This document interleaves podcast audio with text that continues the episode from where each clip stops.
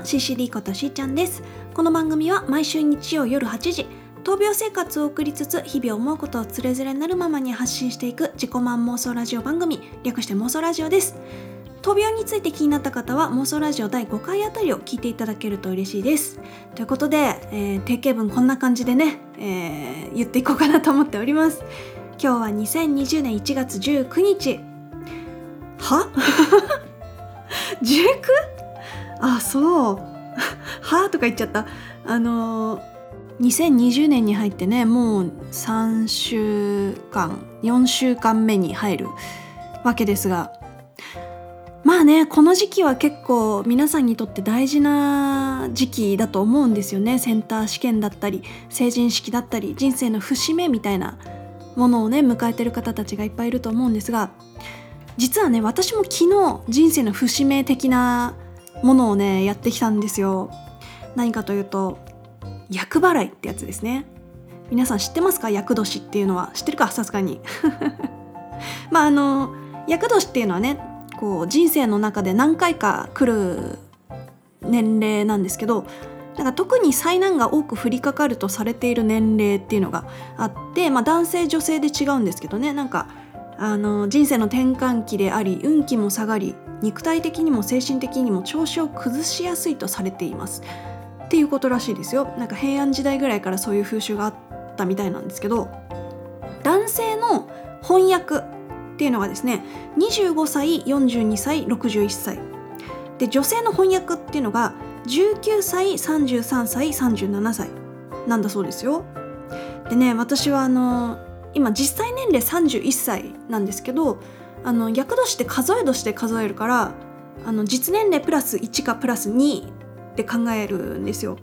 だから今年は1988年生まれの人の翻訳女性はねなんですけどそれでね昨日行ってきたんですよ神社に心身深くもないんですけど 今日はねその感想をちょっとお話してみようかと思います。ということで昨日ねあの人生初ですよそんな厄払いとかね。ちゃんとやっといた方がいいっては聞くけど本当に行くことになるとは思ってなかったんですが。だって19歳の時とか別にうんなんか普通に大学生活してましたけど厄払いとかまあ面倒くさいからぐらいに思ってたんですけど。そうあの今年と来年あたりはねちょっと大事に行きたいっていう思いが実はあって。というのも私あのまあ自己紹介の方でさらっと触れたけどまあちょっと心臓の病気でねあの補助人工心臓っていう機械が入ってるんですけどまあこれを入れてる人っていうのはこう心臓移植待機者なんですよ。で私がね今この状態になって3年と10ヶ月10ヶ月経ってないか3年8ヶ月ぐらい経っててで今待機期間が4年から5年って言われてるのでもう本当に今年まだ来ないかまかなちょっと口が口が回らない。今年は来ないかなと思うんですけど来年あたりにその巡り合わせの順番が来るんではないかという話をこの間ねあの月1の定期検診で病院行った時にもちょっとそんな話になってあじゃあ本当にちょっと大事な年だなって思ってるところであ厄年だって気づいてあこれはなんか心身深くはないんだけど一応言っといた方がいいかなって。この厄年とされてる時に本当にちょっとね人生においての大きな転換期が来るかもしれないと思ったらね やっとくか。ということで昨日行ってきたんです。皆さん厄払いってどうやるのか知ってます？えっとねまず神社に電話しました私は。電話してあの厄払いというものをやりたいんですけどなんか電話で予約をしたらいいんでしょうかって感じで聞いてでこういつ受けれるとかあるんですか？みたいなこと聞いたらまあ一応いつでもやっててみたいな。えっと、9時半と10時半と11時半とこう時間が分かれてるんですがいつがよろしいですか？みたいな。って言われて「えじゃあ明日大安だからじゃあ明日とか大丈夫ですか?」って言ったら「大丈夫ですよ」っていうことだったんでで予約して昨日ね行ってきたんですがなんか社務所っていうあの神社の事務局みたいなとこ？にまず行ってでそこであの初保料って言ってそのなんていうの？のんのんしてもらう料金というかあのを納めるんですよね。初保料を添えてでなんかこう住所と名前と年齢を書く紙があるんでそれに書いてお渡ししてでそれで受付が済んだらなんか神社の方に何ていうのあれ社殿っていうのかな？あのなんかお賽銭箱があってこうガランガランってこう鳴らすあのあれがあってその奥本殿っていうのかなんていうのかその神社の中ね。あそこに入れるようになってたんで入ってったらあの私ね厄払いっていうものをみんながそんなしっかりやってるもんだと思ってなかったから私一人だったらどうしようとかって思ってたんですよ。そののんのんしてもらうのが。だからそしたら恥ずかしいなって思ってたんですけどもう全然そんなの杞憂でめちゃくちゃいたんですよ。大安だったからかな。あの厄払いの人もいれば安産祈願だったり交通安全だったりえーと、お宮参りとかの人もいたかな？小さい赤ちゃん連れてる方たちもいて。だかそういうのをこういっぺんにのんのんしてもらうみたいなんですけど。あれねその行ったことある方は知ってるかと思うんですけどなんか住所と名前読み上げられるんですよね。なんかどこどこに住まう何々何々なんとかかんとかみたいな名前も全部言ってくれちゃって言ってくれちゃってっていうかあの 個人情報とかあもうなんかそういうもんなんだなと思ってちょっと度肝抜かれたんですけど。まああの祝詞みたいなものをあげてもらってであの紙の紙でできたなんていうのあれ名称知らないんですけどギザギザのあのワッサーってなってる紙。あれでこうワッサーワッサーってこうみんながちょっと頭下げてるその頭の上のところをさっさーみたいなやってもらってであとその後鈴がいっぱいついてるなんていうのあれ本当に 物の名前を知らないんですけど鈴がいっぱいついてるやつでこうシャンシャンみたいな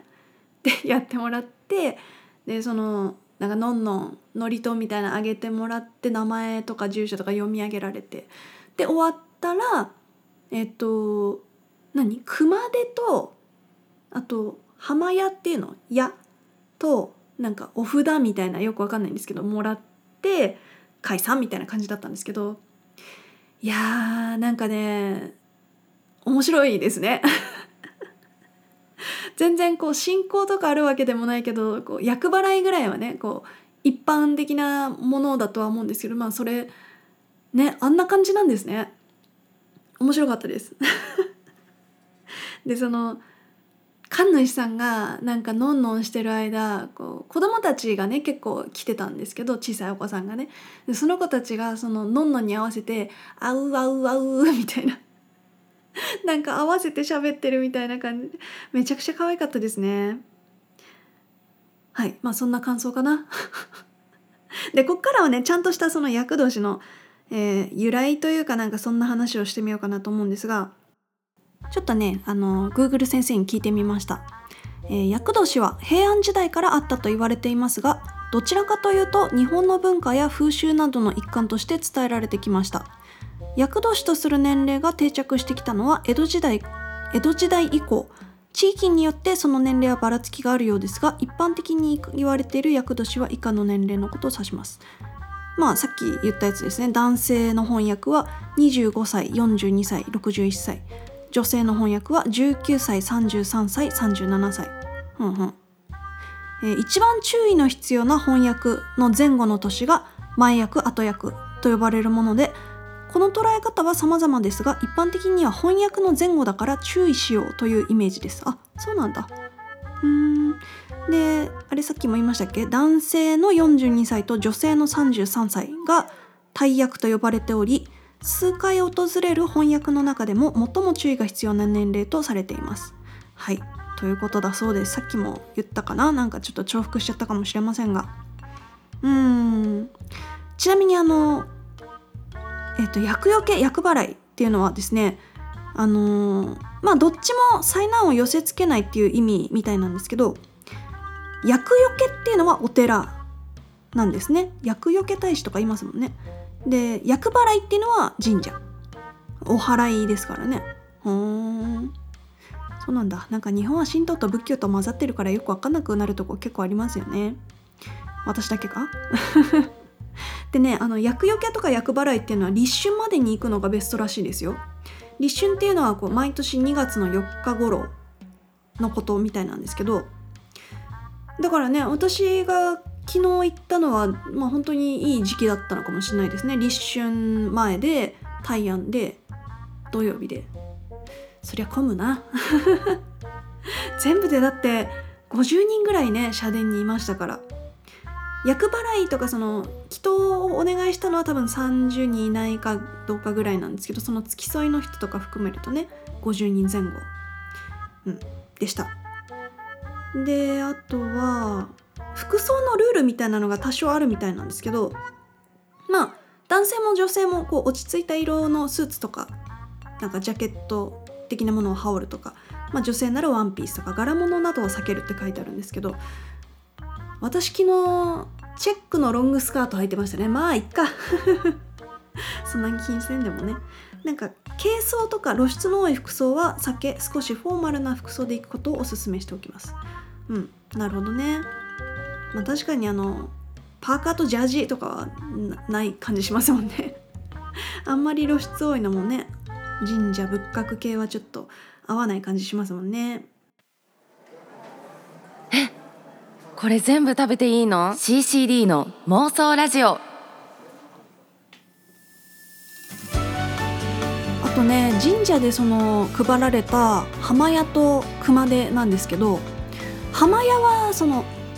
え、ー、と破る魔の矢と書いて浜屋なのでこうまあ厄払いとしてのねその武器みたいな感じですかね。それから熊手ね。あれはねなんか幸福をかき寄せるとかなんか金を書き込むみたいなそういう意味合いらしいです。うん。なんか聞いたことあった気はするけど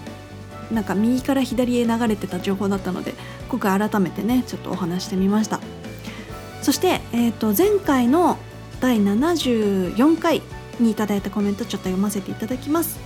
えー、妄想ネームオロロンさん Q ちゃんですね。ありがとうございます。雑学面白い気になって振袖の歴史ちょっと調べちゃいました。わらかまどーマって初めて聞いたんだけどこっちは調べたら画像が出てきそうで怖くて検索できてません。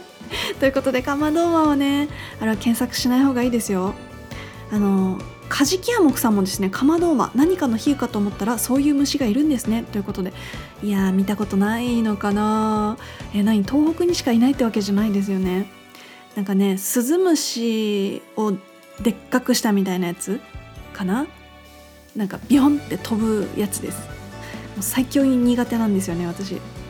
え他にもコメントくださった宮鹿さんそれからかっちゃんさんありがとうございます。そしてあの新しく作ったね「FromF」っていう曲にもちょっと感想いただいたので読ませていただきます、えー、妄想ネーム桜島翔さんありがとうございます。祝新曲リリース。タイトルからちょっと妄想もしましたがこれまでと風景の違う歌詞ですね。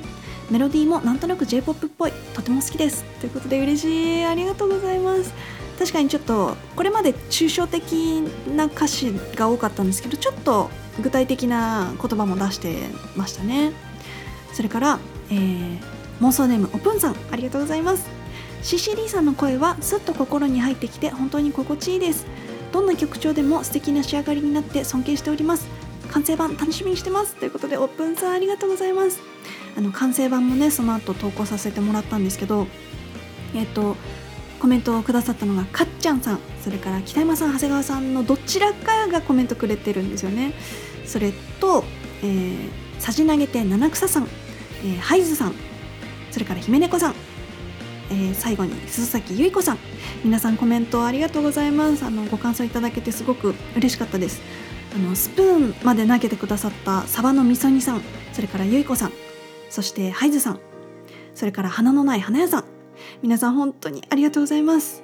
えー、またね張り切って新曲作りたいと思うのでよかったら聴いてください。